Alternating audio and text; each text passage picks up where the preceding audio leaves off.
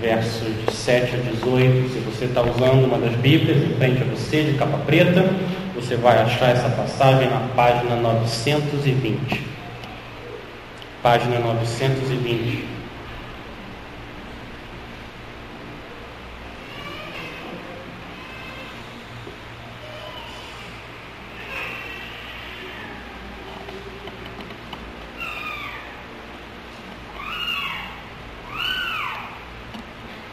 Colossenses, capítulo 4, verso 7. Assim diz a palavra do Senhor. Chico lhes informará todas as coisas a meu respeito. Ele é um irmão amado, ministro fiel e cooperador no serviço do Senhor. Eu envio a vocês precisamente com o propósito de que saibam de tudo que se passa conosco e para que ele lhes fortaleça o coração. Ele irá com Onésimo fiel e amado irmão que é um de vocês. Eles irão contar-lhes tudo o que está acontecendo aqui. Aristarco, meu companheiro de prisão, envia-lhes saudações, bem como Marcos, primo de Barnabé. Vocês receberão, vocês receberam instruções a respeito de Marcos, e se ele for visitá-los, recebam-no. Jesus, chamado Justo, também envia saudações. Esses são os únicos da circuncisão que são meus cooperadores em favor do reino de Deus. Eles têm sido uma fonte de ânimo para mim. Epáfras, que é um de vocês e servo de Cristo Jesus, envia saudações. Ele está sempre batalhando por vocês em oração, para que, como pessoas maduras e plenamente convictas, continuem firmes em toda a vontade de Deus dele dou testemunho de que se esforça muito por vocês e pelos que estão em Laodiceia e em Hierápolis. Lucas, o médico amado, e Demas enviam saudações. Saúdem os irmãos de Laodiceia, bem como Ninfa e a igreja que se reúne em sua casa. Depois que esta carta for lida entre vocês, façam que também seja lida na igreja dos Laodicenses e que vocês igualmente leiam a carta de Laodiceia. Digam a Arquipo, cuide em cumprir o ministério que você recebeu no Senhor. Eu, Paulo, escrevo esta saudação de próprio punho. Lembrem-se das minhas algemas. A graça seja com vocês. Amém. Vamos orar mais uma vez. Pai, nós louvamos o Senhor pela tua palavra e o que o Senhor tem feito nas nossas vidas, através dessa carta aos Colossenses, e a gente pede que o Senhor use agora essas saudações e essas instruções para encorajar o nosso coração e levar os nossos olhos para Cristo, o grande Rei, aquele que governa sobre tudo e sobre todos. Tua palavra diz que tudo foi feito por Ele, para Ele. Então, Pai, esse culto é por Jesus e, e para Ele. Usa, Pai, a tua palavra e santifica o teu povo. Em nome santo de Jesus. Amém. Chegamos então à parte final da carta aos Colossenses. Eu disse na primeira mensagem que Colossenses é uma pérola de grande valor.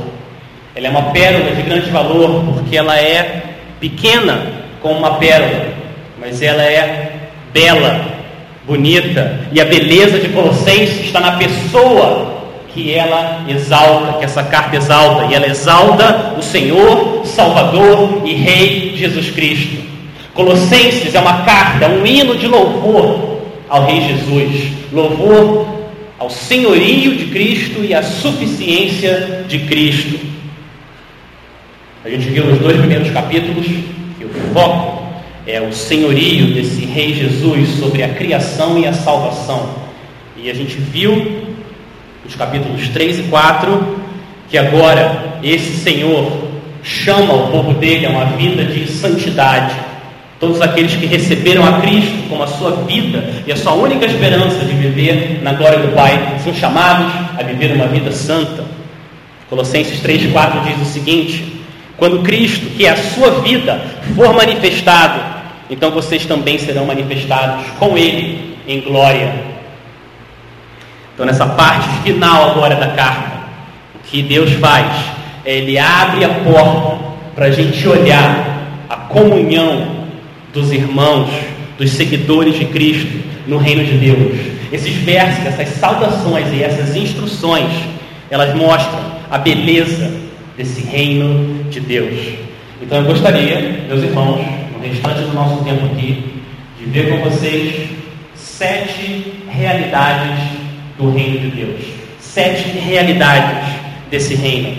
Sete realidades que pertencem ao reino do Senhor Jesus e que foram reveladas pelo Espírito Santo para nos instruir, nos corrigir, nos repreender e nos ensinar a viver para Cristo. Agora, de onde eu tirei essa ideia de realidade do reino? Da onde vem isso? Isso vem da nossa passagem. Olha o verso 11. Olha o que, é que o verso 11 diz.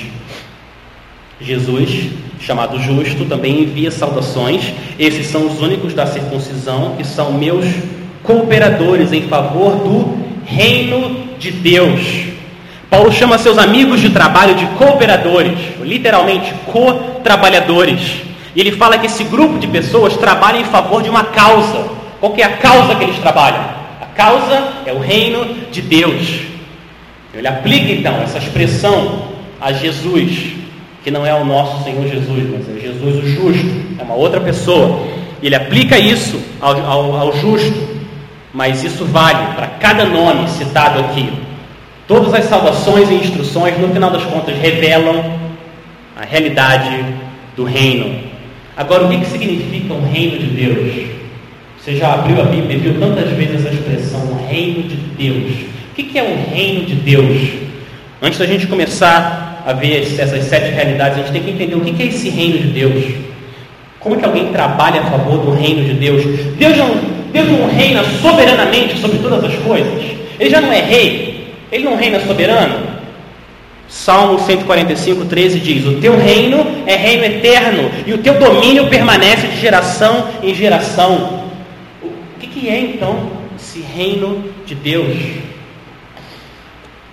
O Novo Testamento iguala o reino de Deus, ou a chegada do reino de Deus, com a chegada, com o cumprimento das promessas de salvação para o povo de Deus. As promessas que Deus fez por séculos, através dos profetas, agora chegam quando o reino chega. Esse é o reino de Deus, através de Cristo. O reino é inaugurado. Marcos 1,15, Jesus disse o seguinte: O tempo está cumprido e o reino de Deus está próximo. Arrependam-se e creiam no Evangelho. Olha o que Jesus está falando. O que ele está dizendo? Ele está falando: o tempo está cumprido, eu cheguei, eu cheguei, agora que eu estou aqui, eu sou o rei que veio inaugurar essas promessas que Deus tinha feito por tantos e tantos anos. Eu cheguei, o Salvador de vocês, do povo de Deus, finalmente está aqui. Agora, se arrependa dos seus pecados contra o povo de Deus. Creia em mim, e assim você viverá nesse reino para sempre. Esse é o reino de Deus. Então, nesse sentido, o reino de Deus não é igual ao reino da Inglaterra. O reino de Deus não é um pedaço de terra. O reino de Deus é o governo soberano e salvador de Deus sobre o seu povo. Isso é o reino de Deus. O que Deus está fazendo é ajuntando um povo, um povo de cada raça, tribo, língua e nação para adorar Ele para sempre. Esse é o reino de Deus o governo soberano e salvador sobre o seu povo. Então, se você crê no Senhor Jesus, você está debaixo desse reino. Se você ainda rejeita esse Salvador e tenta se salvar com o que você faz, a Bíblia diz, está fora desse reino. E esse reino foi inaugurado na primeira vinda de Cristo. E ele será manifestado em toda a sua plenitude na segunda vinda de Cristo. E como eu disse, você faz parte desse reino. Se você se arrepende e coloca fé nesse reino que inaugurou e vem estabelecer de uma vez por todas o reino dele. Agora, de que é formado esse reino? das sete realidades que eu quero ver com vocês a partir de Colossenses 4, de 7 a 18.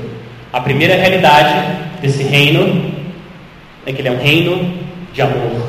O reino de Deus é um reino de amor. Olha o que o verso 7 diz, olha, olha a maneira como Paulo se refere àqueles que trabalham e lutam com ele pelo reino. Ele diz: Tíquico informará vocês de todas as coisas a meu respeito. Ele é um irmão amado, ministro fiel e cooperador no serviço do Senhor. Olha o verso 9, falando de Onésimo, ele diz que ele irá com Onésimo fiel e amado irmão, que é um de vocês. Pula para o verso 14. Olha o que o verso 14 diz. Lucas, Lucas que escreveu o Evangelho. Lucas, o médico amado e Demas enviam saudações do reino de Deus, é um reino de amor. Tíquico, Onésimo e Lucas são amados, porque Deus olhou para eles com amor. Mas o amor de Deus não para no Filho de Deus. O amor de Deus sempre, ele vem para o coração do Filho de Deus e ele transborda para outras pessoas, transborda naqueles que estão em volta dele. Sempre a comunhão de uma pessoa com Deus ela sempre afeta a comunhão dele com outras pessoas. Esse é um resultado inevitável de quem tem comunhão com o Senhor. Porque quando você ganha um pai nos céus, ao mesmo tempo, você também ganha irmãos e irmãs na terra. Você agora faz parte de uma família, a família da fé. Isso é a comunhão da igreja. E agora você passa a receber um ao outro não como uma pessoa, não como um estranho, mas como um irmão, uma irmã. Olha a maneira como Paulo coloca o verso 10. Olha o verso 10, a parte final do verso 10. Diz: Vocês receberam instruções a respeito de Marcos. Se ele for visitá-los, recebam-no, recebam-no. Marcos é um irmão, ele é da família. Recebam-no, recebam Marcos. Isso é igreja, irmãos se amando em comunhão, a gente usa a palavra igreja, como que a gente usa a palavra igreja no dia a dia? Você usa a palavra igreja como se fosse um lugar, é ou não é? Você fala, eu vou à igreja. Você fala, ah, vamos nos encontrar na igreja. A gente usa a palavra igreja assim. Tudo bem, pode continuar usando a palavra igreja assim, mas na Bíblia a palavra igreja não descreve um lugar. Esse edifício não é igreja.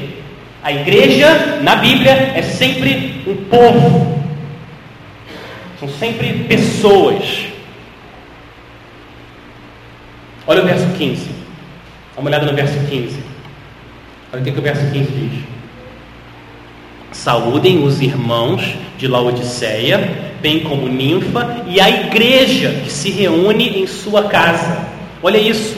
O lugar é a casa de Ninfa. O grupo de pessoas, os irmãos que se reúnem são a igreja. É a igreja que se reúne na casa. O lugar onde os cristãos se reúnem é absolutamente secundário, perto da realidade das pessoas que se reúnem naquele lugar. Se você se reúne debaixo de uma árvore, num lugar como esse, ou na casa de alguém, isso é secundário. Porque igreja são as pessoas. Se por algum motivo esse prédio é tirado da gente, nenhuma realidade eterna foi alterada. Nada. A gente está grato por esse lugar. Eu espero que isso não aconteça, mas se acontecer, nenhuma realidade eterna foi alterada, porque esse prédio não é igreja. Então, meus irmãos, da próxima vez que você vê aquele letreiro ali, e você vê Igreja Batista no Jardim Minnesota, o que você tem que fazer, sua cabeça, sua mente, você tem que traduzir. É a igreja que se reúne aqui, nesse lugar do Jardim Minnesota. Porque igreja é o povo de Deus, é a família da fé, não um lugar. E é nesse contexto de pecadores redimidos que vivem arrependimento e fé e se reúnem para adorar o Senhor, que Paulo faz a exortação no capítulo 3. Vamos no capítulo. É nesse contexto de comunhão que Paulo exorta em Colossenses 3, 12. Ele diz para você e para mim, portanto, como povo escolhido de Deus, santo e amado, revistam-se de profunda compaixão, bondade, humildade, mansidão e paciência. Suportem-se uns aos outros e perdoem as queixas que tiverem uns contra os outros. Perdoem como o Senhor lhes perdoou. Acima de tudo, acima de tudo, porém, revistam-se do amor, que é o elo da perfeição.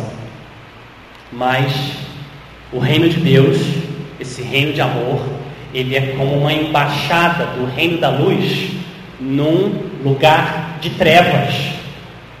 Esse é o reino de Deus aqui e agora. O que significa que o amor de Deus na sua vida, o seu amor por Deus, gera também a inimizade do mundo. Quando você ama Deus, Deus passa a ser seu amigo e o mundo passa a ser seu inimigo. Então a segunda realidade que a gente experimenta no reino de Deus é o sofrimento. É o sofrimento. Jesus inaugurou o reino de Deus.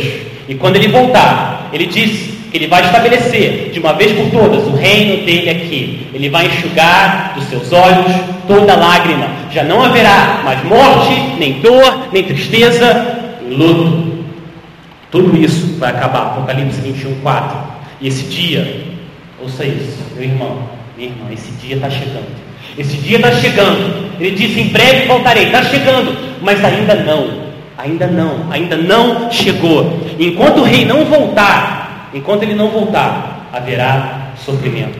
Não se espante quando o sofrimento bater a sua porta.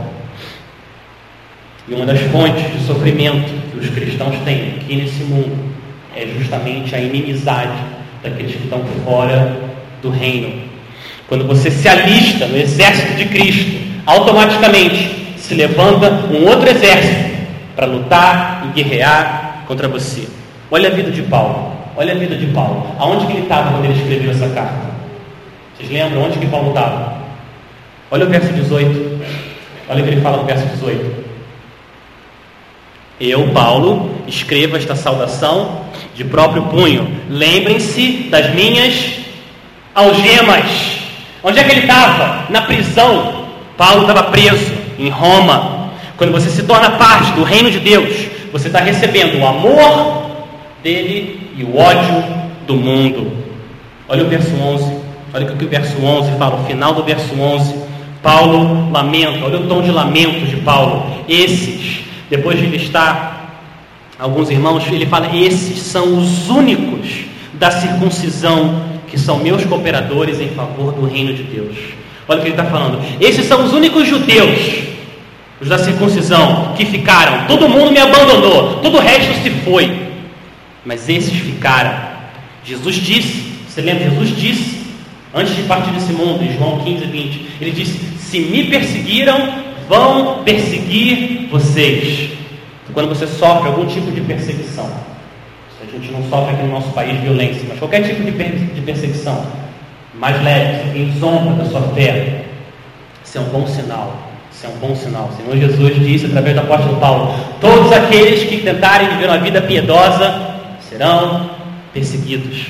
Isso é um bom sinal. Isso é um bom sinal. A gente não sabe o que vai acontecer no nosso país em breve. Não sei se a gente vai correr risco de morrer em breve. Mas você sabe que Existem irmãos ao redor do mundo que dão a sua vida porque amam o Senhor. Uma empresa, uma, uma, uma empresa de mídia chamada Fox, ela registrou que no ano passado morreram 90 mil cristãos.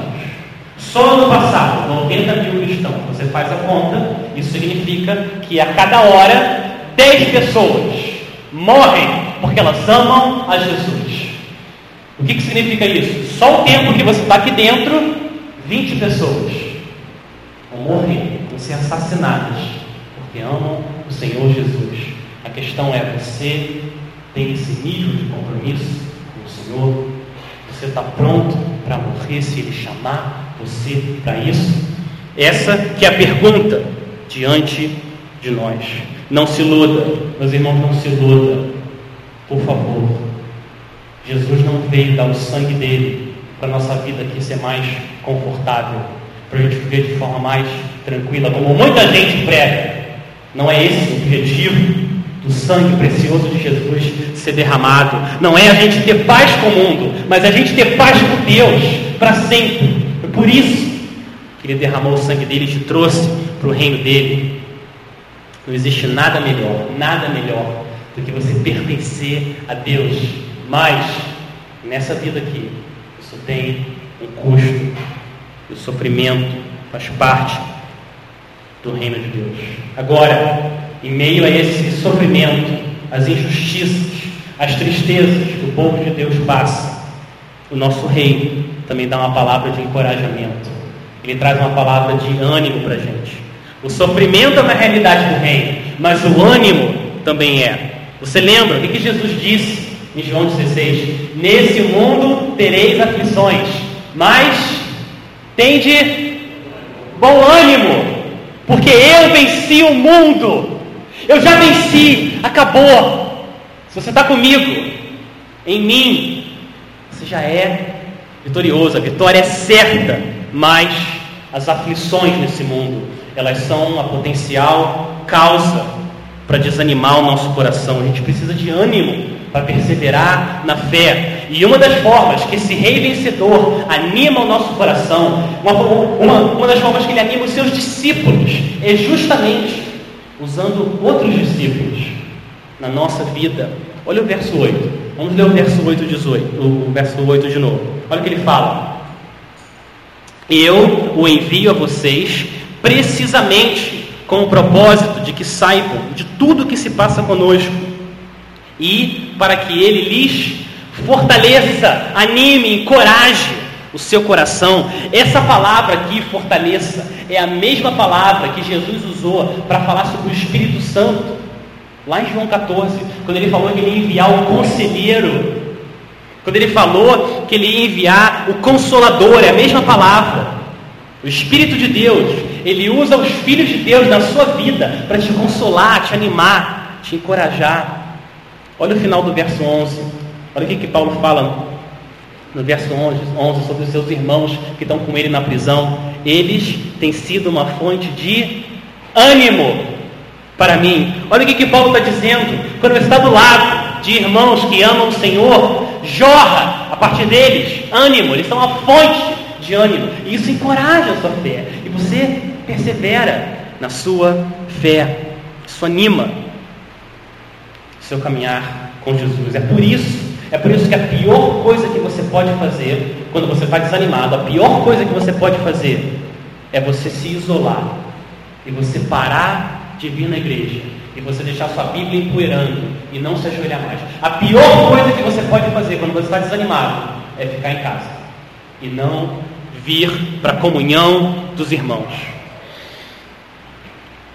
Um sinal de maturidade na fé é justamente quando você se vê desanimado, você corre para os seus irmãos, e você corre para a cruz, e você corre para a palavra de Deus, você sabe que você depende do povo para ser encorajado. Você precisa que o Senhor use o povo dele na sua vida para perseverar.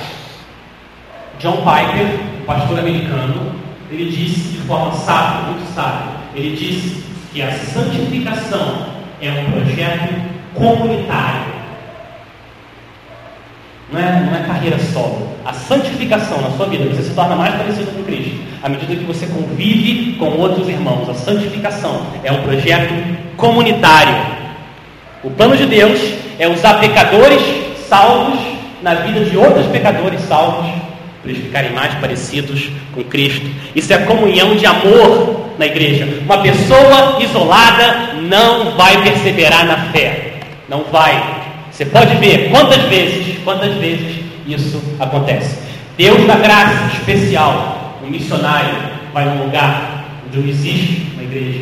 Deus concede graça. Mas aqueles que professam a fé no nome dele, mas negligenciam a comunidade dos santos, esses acabam sendo entregues a Ele mesmo. Você persevera na fé em comunidade. A vida cristã não é uma carreira solo. Pega o exemplo de Arquivo. Olha o verso 17. Olha o verso 17. Olha o exemplo de Arquivo. Digam a Arquipo cuide em cumprir o ministério que você recebeu no Senhor. Olha isso, olha isso. Esse homem, Arquipo, provavelmente, ele estava desanimado. Ele devia estar desanimado, talvez enfrentando obstáculos. O Espírito Santo sabe disso, soberano, poderoso, amoroso. O que, que o Espírito Santo faz? Ele pega o apóstolo Paulo, faz ele escrever uma carta, coloca essa carta na mão de Tíquico e Onésimo, para eles levarem essa carta lá para Arquipo, para ele ler essa carta, ele ouvir essa carta, cuide em cumprir o seu ministério. E Arquipo ouve essas palavras. E Deus usa elas para fazer ele perseverar. Olha o tamanho do amor que Deus tem através do seu espírito. Deus, o seu espírito, se precisar, ele vai mover o universo para ter certeza que nenhuma ovelha amada do Senhor Jesus vai se perder.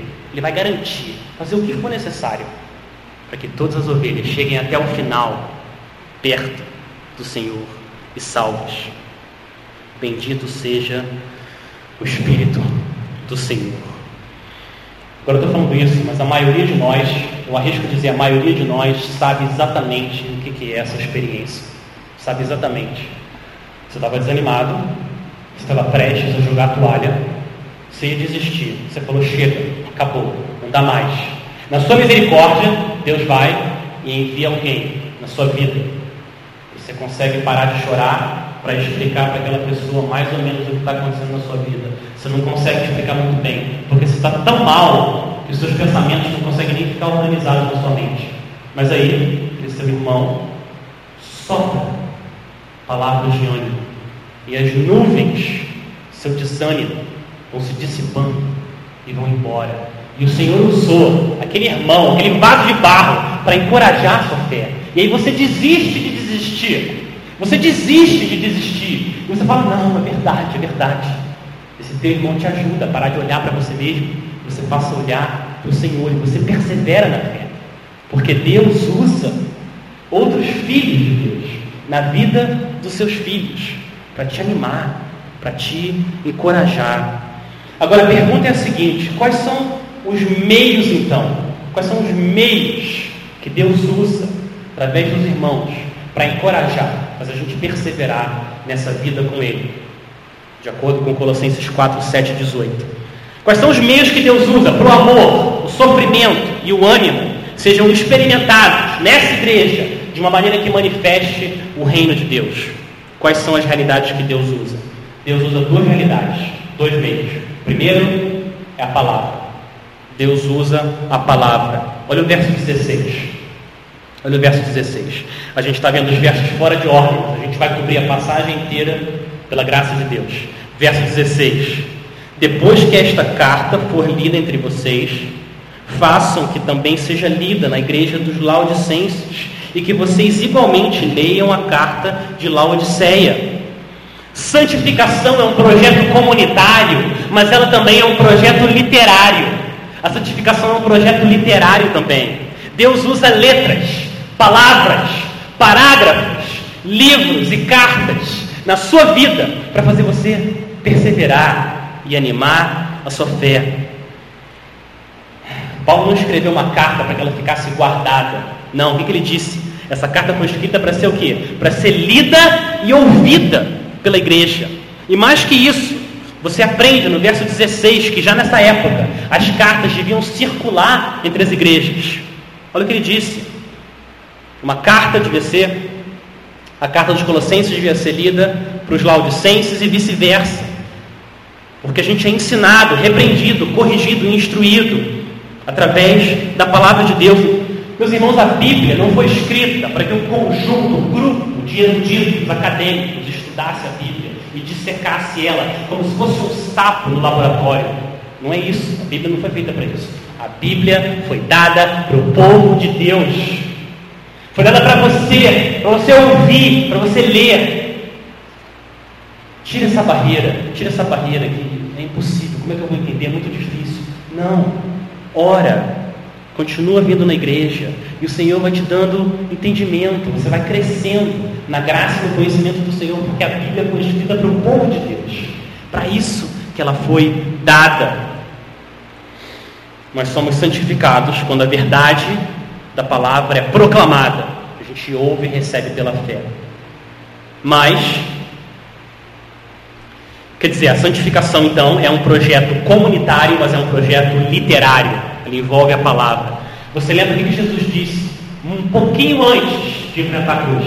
O que ele falou? Pai, santifica-os na verdade. A tua, a tua palavra é a verdade. Essa foi a oração de Jesus. Pai, santifica-os na verdade. A tua palavra é a verdade. Então os irmãos nos animam quando eles trazem a palavra de Deus para o nosso coração se reacender. Eles nos ajudam a enxergar e plantar nossa vida nas grandiosas e gloriosas promessas de Deus. Por isso que Colossenses 3,16 diz: habite ricamente a palavra de Cristo na sua vida. Essa é a primeira realidade que Deus usa como um meio para nos santificar. Qual é a segunda? Qual é a outra realidade santificadora do reino de Deus? É a oração. É a oração. Olha que testemunho lindo. Olha que testemunho lindo que Paulo dá sobre Epáfras, o homem que Deus usou para plantar essa igreja em Colossos. Olha o verso 12 e 13. Olha o testemunho.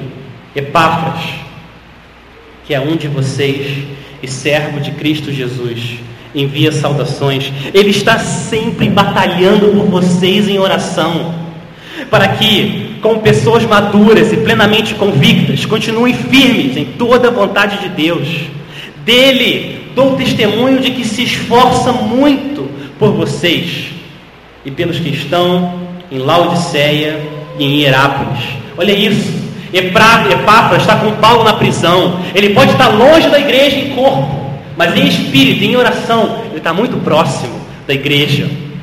Paulo está dizendo, igreja, quando você lê essa carta, saiba disso. Epáfras é um guerreiro de oração, ele batalha, ele luta, como Jacó lutou, ele luta em oração por vocês, povo de Deus, ele não desiste. Epáfras é um exemplo vivo do verso 2 que a gente viu na semana passada. Vocês lembram o verso 2? Dediquem-se a oração. Estejam alertas e sejam agradecidos. Epáfras é um exemplo típico. O que, que esse homem pede? Qual é o pedido de Epáfras? Ele suplica a Deus pela igreja em Colossos para quê? Por o quê? Olha o verso 12. Para que, que Epáfras ora? Ele está sempre batalhando por vocês em oração. Para quê? Para que, como pessoas maduras e plenamente convictas, Continuem firmes em toda verdade. Epáfras ora pela maturidade, pela santificação da igreja, dos seus irmãos. Ele ora para que o povo de Deus continue firme, alicerçado na palavra de Deus. Ler a Bíblia é essencial. Vir à igreja é essencial. Mas para Deus derramar poder nessas coisas, precisa de oração. Pai, santifica-os na verdade. Epáfras sabe disso e imita o Senhor Jesus. Então ele ora pela maturidade espiritual de cada irmão na igreja. Eu nunca esqueço, meus irmãos, nunca esqueço uma, uma reunião de oração que eu estava três anos atrás, na reunião, e o Senhor, não lembro quantos anos ele tem, o Senhor de idade, que vem sofrendo anos, anos, sofrendo com uma doença crônica. O dia inteiro, todo dia, ele sente dor tempo todo, quase faleceu algumas vezes, vive no hospital, vai esse senhor na reunião de oração, dando testemunho e a igreja querendo orar pela cura dele, e ele fala, meus irmãos, vocês querem orar pela minha cura? Tudo bem, mas eu tenho um pedido, eu tenho um pedido, por favor, acima de tudo, orem pela minha santificação. Se você quer orar pela minha cura, tudo bem, mas Dá prioridade à minha santificação. Ora pelo meu coração. Ora para ficar mais próximo do Senhor Jesus. Isso é o que acontece quando a graça é derramada na vida de alguém. Meu irmão, minha irmã, batalhe em oração. Quando você está desanimado, batalhe em oração. Peça para o Senhor reacender a chama o seu primeiro amor. Ore, ore pelos seus irmãos na igreja, ore por nome, você conhece, traz o rosto dele para sua mente e ore, batalhe. Mas se a gente não batalhar em oração, não haverá santificação. Lembre-se, Deus é um Deus generoso. Ele é generoso. Quando a gente busca, quando a gente pede, quando a gente bate na porta dos céus, Ele derrama bênçãos. Ele ama, Ele ama abençoar o povo dele. Lucas 11 diz o seguinte: olha isso. Se vocês, apesar de serem maus, sabem dar boas coisas aos seus filhos, quanto mais o Pai que está nos céus dará o Espírito Santo a quem o pedir. Esse é o coração de Deus para santificar a nossa vida. A gente tem um Deus poderoso e generoso. E Ele faz isso para a glória do nome dEle. Nós vimos então, até aqui, cinco realidades. Cinco realidades do reino de Deus: amor, sofrimento, ânimo, palavra e oração. A sexta realidade, penúltima, é a graça. Olha a última frase dessa carta. Olha a última frase. É graça. Paulo termina com uma oração por graça. A graça seja com vocês. O que é graça? O que é graça? Graça é você receber o que você não merece. Graça é você empurrar alguém, jogar alguém no chão e a pessoa levantar e te dar um abraço. Isso é graça. Graça é você falar mal de alguém e essa pessoa ora por você para Deus te abençoar. Isso é graça.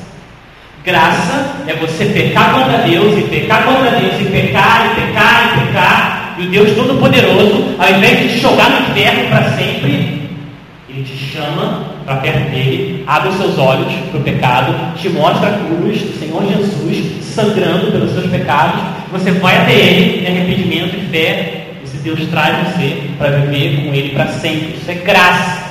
Você merecia o primeiro cenário, ser jogado no inferno. Graça é a vida eterna que a gente recebe pela fé no Senhor Jesus. Graça é você receber o que você não merece. E o cristão, ele nasce pela graça, ele é transformado pela graça, ele persevera pela graça, ele chega até o fim pela graça. Do começo ao fim, a vida cristã é pela graça. Olha Colossenses 1, 2, como é que Paulo começou essa carta? Como que ele começou? Ele começou a vocês, graça e paz.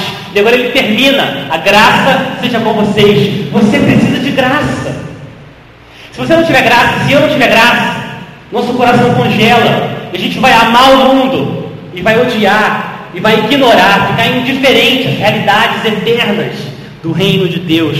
A gente precisa de graça. Sem graça, a gente morre. Com graça, a gente é fortalecido no Senhor. O servo de Cristo precisa de graça, do começo ao fim. Quando ele derrama graça, seu, sua vida, você consegue se submeter ao seu marido, esposa, de uma maneira que agrada a ele. Quando ele derrama graça para você, marido, você consegue amar sua esposa e dar sua vida por ela.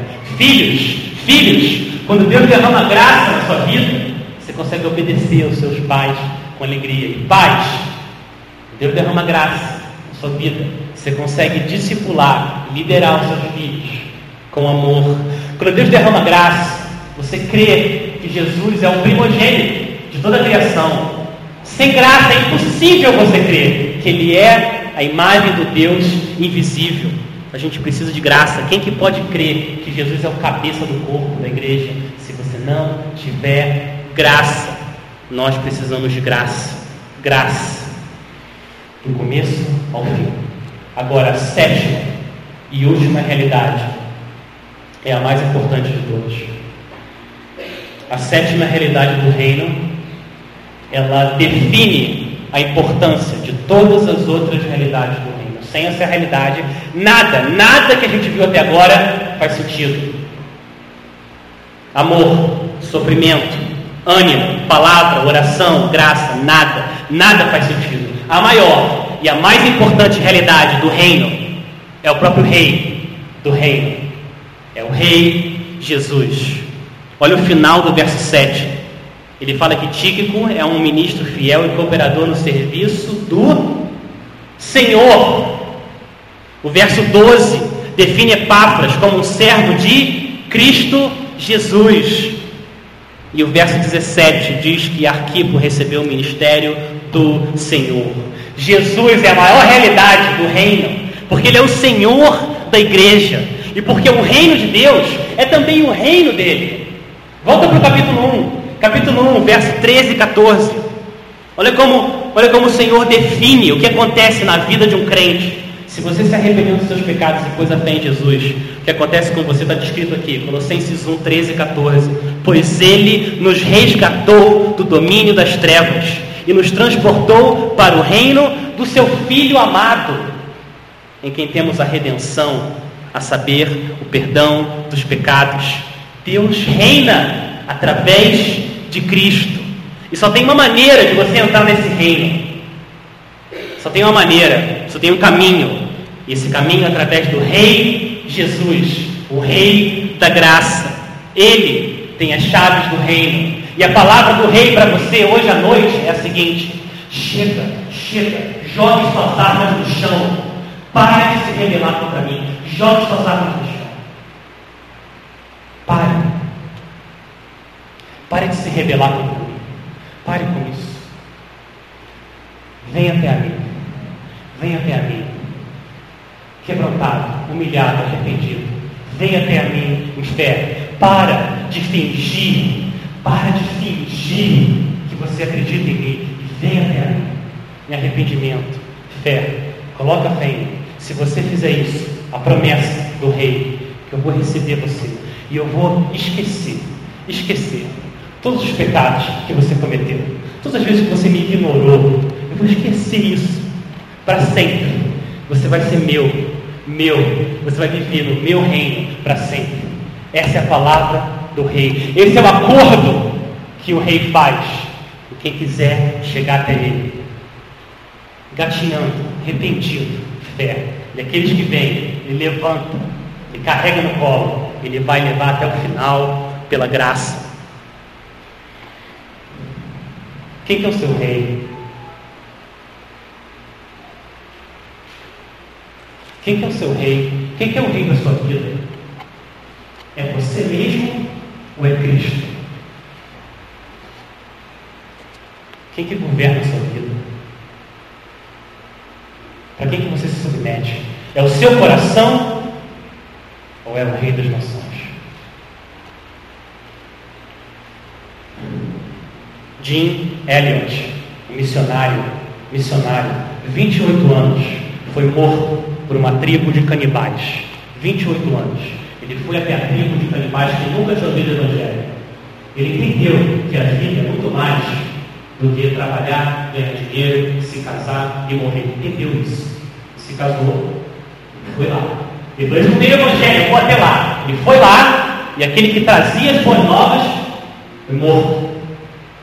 Pouco antes, um pouco antes, ele resumiu a vida dos discípulos verdadeiros de Jesus. Olha o que, ele escreveu, olha o que ele escreveu no diário dele. Ele disse o seguinte: Não é tolo, não é tolo aquele que dá o que não pode reter para ganhar o que não pode perder. Olha o que ele falou: Não é tolo, não é tolo aquele que dá o que não pode reter para ganhar o que não pode reter. O que, que ele está dizendo? Está dizendo que o cristão não é um tolo. Ele não é um tolo. É verdade que ele abre mão de tudo. Quando você se torna crente, você abre mão de tudo. Você fala, Senhor, eu não sou mais meu. Eu fui comprado com teu sangue. Agora eu pertenço ao Senhor. O que o Senhor fala, eu vivo. O Senhor agora é minha vida. Então, de certa forma, de uma maneira bem real, você abandona a sua vida. Entrega a sua vida. Mas o Jim Elliot está falando que o cristão que faz isso, o tolo, né? O, o discípulo de Cristo, ele não é quando ele faz isso. Por que, que ele não é o tolo? Porque ele dá a vida dele nesse mundo que ele não pode reter. Vai acabar em breve. E o que, que ele recebe em troca? Quando ele fala, eu morri, eu morri para mim, fui crucificado com Cristo, já não sou eu quem vive, mas Cristo vive em mim. O que ele recebe? Ele recebe Cristo, ele recebe a vida eterna, ele recebe o direito de habitar com o Rei para sempre. Ele nunca, nunca pode perder esse direito de viver na gloriosa presença do Rei. O reino de Deus Meus irmãos, eu encerro dizendo o seguinte: o reino de Deus ele envolve amor, ele envolve sofrimento, envolve ânimo, a palavra, oração e graça. E esse reino, ele foi inaugurado pelo Senhor Jesus, quando ele veio a primeira vez, quando ele viveu, morreu e ressuscitou. Agora, o que, que Cristo está fazendo agora? 2018, 11 de fevereiro, o que, que ele está fazendo agora no trono dele? Ele está ajuntando, ele está ajuntando o povo dele até aquele glorioso dia, quando ele voltar, quando Cristo vai ser tudo em todo o povo dele. Ele está fazendo isso. Naquele glorioso dia, se você estiver nele, você estiver vivendo nele, se você entende que tudo foi feito por ele e para ele, promessa do Senhor Jesus é que ele nunca, nunca, nunca vai te abandonar, abandonar, nunca, nunca vai te deixar. Tudo, tudo foi criado por Ele e para Ele. Jesus. Ele é o grande rei. Vamos orar.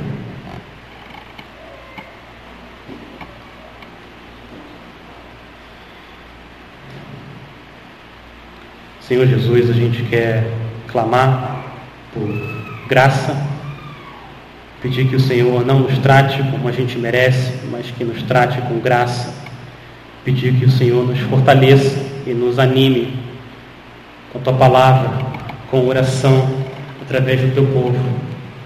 Pedir que o Senhor tenha misericórdia, Pai, dessa igreja, das nossas casas. Nos dê graça, Pai, para viver de uma maneira que honra o Senhor. Nos ajuda a esperar no Senhor com todo o nosso ser e colocar nossa esperança na tua palavra. Esse é o nosso pedido para a tua glória, em nome de Jesus. Amém.